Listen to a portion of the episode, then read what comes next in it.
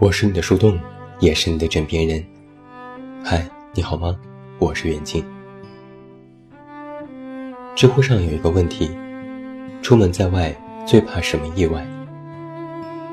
高赞回答是一个女生，她说：横祸、偷拍、性骚扰。这不是危言耸听。五月二十四日下午五时，南昌市红谷滩新区发生了一起伤人案。监控视频显示，行凶者万某当时冲向了并排行走的三位女生，持刀向其中一名女子沈某砍去。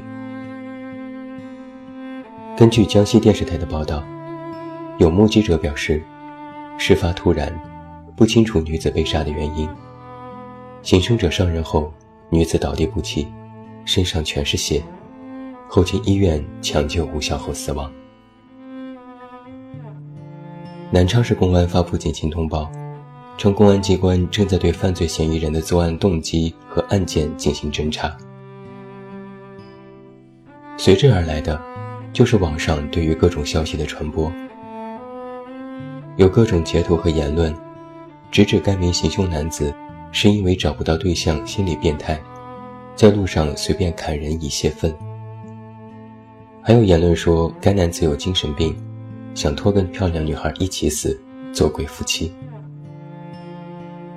但这些言论未经获得进一步的证实，具体真相还有待官方做出声明。平安北京发布长文，宣称这可能是无差别杀人犯罪。因为就网上公布的信息来看，行凶者具有无差别杀人犯罪的特征。他具有完全行为能力，但缺乏控制自我情绪的能力，单独作案，无犯罪组织，与被害人之间无利益冲突，犯罪行为突发且随机。声明中表示，无差别犯罪因为突发性太强，对于这类型犯罪的完全防御。是一个世界性难题。同时，平安北京也特别指出，这类犯罪行为的示范效应过强，不断的炒作和报道容易引起诱发作用，很可能会发生类似的恶性袭击事件。因此，我们既要正视社会问题，痛斥这种犯罪，也注意不要对这种个案进行过度渲染和二次加工。静待官方的调查结果。这种凶杀的横祸性质极其恶劣，许多网友表示非常害怕，在路上走着走着就被杀了。如果凶杀是个例，那偷拍这件事的发生频率就高了许多。前天我在微博上看到一个帖子，一个女生独自去卫生间。但突然察觉到外面有人走来走去，女生待在隔间里不敢打电话，只能在群里反复的向朋友求救。后来，女生拍到了这样一幕：一个男性蹲在隔间的外面，偷偷的看着女生，简直吓破胆。二零一九年的五一假期，一对情侣通过某平台预订了一家民宿。但进入房间后就察觉到异样。他们检查了房间内的所有插座孔、插头等等，结果发现，在路由器上有一个灯显示不太正常。后经证实，这个路由器被人恶意拆卸，并安装了摄像头。二零一七年，一女生在某平台的服装店试衣间。发现了一只闪着蓝光的微型针孔摄像头。警方调查发现，店内其余试衣间也有被安装过摄像头的痕迹，而且这些摄像头可以实时直播，拍摄内容也极有可能已经外泄。不仅在卫生间、旅馆、试衣间，就连医院都可以变成偷窥者作案的场所。今年三月，有人曝光过在某二手平台上，有商家兜售妇科真人检查的视频，并称全网最全，容量高达两百个 G。这些毫无例外，都是女性在医院妇科接受调查时被人恶意偷拍。五月二十五日，在成都地铁一号线，一男子拿手机偷拍女子裙底，女子坐下后，男子还假装若无其事。事情曝光后，相关单位进行了调查核实，对该人进行行政拘留七日，并处五千元的罚款。经证实，该人是中国经济信息社有限公司的员工，已被解雇。随便在网上一搜，偷拍的事件数不胜数。如果说偷拍是窥探的无耻，那性骚扰就是公开的无耻。性骚扰绝不仅限于职场，在网络、社交、日常生活当中都存在。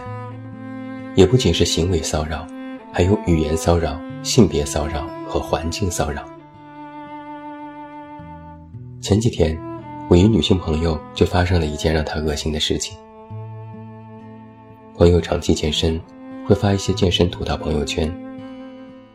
几天前，他就发了一张照片，照片里他对着健身房的镜子正常自拍，并配文今天运动的感受。之后，一个男生回复：“屁股真翘，摸起来肯定很舒服，想睡。”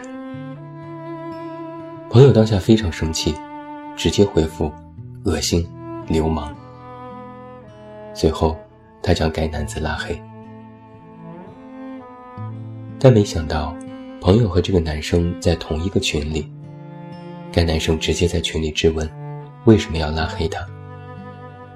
朋友说：“你在对我进行性骚扰。”男生说：“我不过是开了个玩笑，你至于吗？”朋友说：“我们只是曾经工作上有交集，我和你熟吗？什么玩笑都能开。你这种行为就是对我的骚扰，你要对我道歉。”结果男生竟然说：“道你妈的歉！你发这种照片不就是想勾引男人吗？”然后又跟了一句：“睡你是看得起你。”之后，该男子退群，真是满满的恶臭啊！朋友气得浑身发抖，群内其他人都在劝，还有人说：“以后不要发这种图了，露腰露背的确实不合适。”朋友很不解：“我又没裸奔，我穿的是健身的衣服，怎么就成错了呢？”昨天下午，上海市出台了关于涉性骚扰违法犯罪人员从业限制制度的意见。明确规定，在教师、医生、教练、未成年人教育等职业的招聘中，要核实应聘者是否存在性侵害等违法犯罪记录。凡是负有特殊职责的工作人员，绝不允许有性骚扰犯罪前科的人从业。同时，值得注意的是，在性骚扰中，不仅女性有其困扰。许多男性也有过被性骚扰的经历。根据一份智联招聘大数据，男性性骚扰的比例高达百分之三十五，且呈现增长的趋势。凶杀、横祸、偷拍、性骚扰，这些事情的发生让人痛心。而每每于此，网上的讨论和争议总是不断。最常见的。就是男女对立，比如红谷滩事件一出，因为凶手是男性，被害者是女性，再加上网上谣言不断，多家媒体和营销号以性别歧视及社会对女性的不公作为了讨论方向。的确，在目前的犯罪类型及性别调查当中，男性犯罪依然占到了多数。根据联合国毒品和犯罪办公室二零一三年全球研究报告的数据，全球百分之九十六的杀人案犯案者都是男性。加拿大二零一四年的一份成年罪犯改造数据显示，接受罪犯改造的人当中，百分之八十五都是男性。美国 FBI 在二零一一年的逮捕数据中，各种类型的犯罪及严重暴行，其中百分之七十七点八都是男性。但与此同时，我们也应该格外关注另外一组数据。在联合国毒品和犯罪问题办公室的报告中指出，全球的凶杀案当中，有百分之七十九的受害者为男性。百分之二十一的受害者为女性，在中国，这一数据的比例分别是百分之七十八点一和百分之二十一点九。在二零零零年，国内有一份犯罪案件受害者抽样调查，受害人男女比例为五比一，抢劫案为二比一，凶杀案为一比一。我们来统一看一下这些数据：犯罪人多为男性，但受害者也多为男性。没有一项数据证明女性更容易受害，只是因为女性的先天性别特征，人们更多的看到女性受害者。也有一些犯罪类型，如偷拍，有特定的犯罪性别倾向。同时，也没有数据证明。女性如果安全意识差，会导致受害。根据警方的统计，百分之五十五点七六的抢劫受害者为男性，百分之四十四点二四的受害者为女性。所以，不要说某个受害者是女生，是因为她没有安全意识，是因为她的衣着、妆容等等问题，这完全是谬论。女性受害者偏多的犯罪类型，不是因为女性的安全意识差，而是犯罪者利用了女性的身体因素。所以，对于犯罪，性别不能放在第一面，不能放在对立面。只不过是因为特定的身份的伤害，非常容易引起性别讨论，容易走偏，被人煽动情绪和带节奏。这个世界的恶意存在于我们每一个人的身上，因为犯罪挑拨起公众偏激，大谈男女对立是严重的跑题。犯罪和女权以及社会对女性的压抑和歧视等等，有个例，但不是共性，也并没有直接关系。所以我说，犯罪不是男女对立。而是善与恶的对立，而善恶却不分男女。经常会有人问我，人性本善还是本恶？这个问题历来具有争议，但我觉得它其实没有那么重要。善恶从来都是交织纠缠，本善和本恶都是源头，但人是会变，本善可以变恶。本恶也可以向善，一个恶人可能本善，一个善人也会行恶。只要有善的地方，恶意就会蠢蠢欲动；只要有恶的地方，就更应该呼吁善的出现。这无论性别，罪就是罪，恶就是恶。那些恶人，让我们恐惧和憎恨的，不是因为他们的性别。而是他们的恶。也许你会觉得世界对女性不公，许多人对女性的恶意更多。但我们能做的，不是要把这种罪恶凌驾于男女性别之上，而是要携手一起面对这种偏见。我们要做的，不是联合某一性别去攻击另一性别，而是让善人都联合起来。那些善人，他可能是男人，也可能是女人。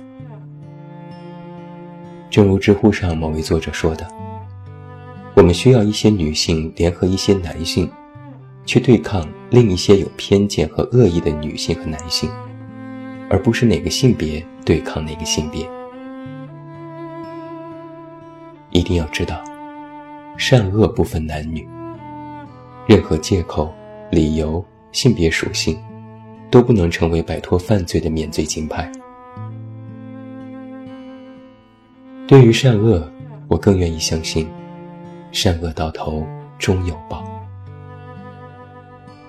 这世界的确有时让人失望，也会让人有一种无力感，但不要让它再继续糟糕下去了。我不想我们最后能做的，只能是自求多福，不行恶事，不被带节奏，不被别有用心的人利用，心存一点善念，就当是为自己和家人积德吧。曾有句话说：“如果快乐太难，那我祝你平安。”现在，如果平安也太难，但我还是想祝你平安。最后，祝你晚安，有一个好梦。不要忘记来到微信公号“这么远那么近”进行关注，每天晚上陪你入睡，等你到来。我是远近，我们明天再见。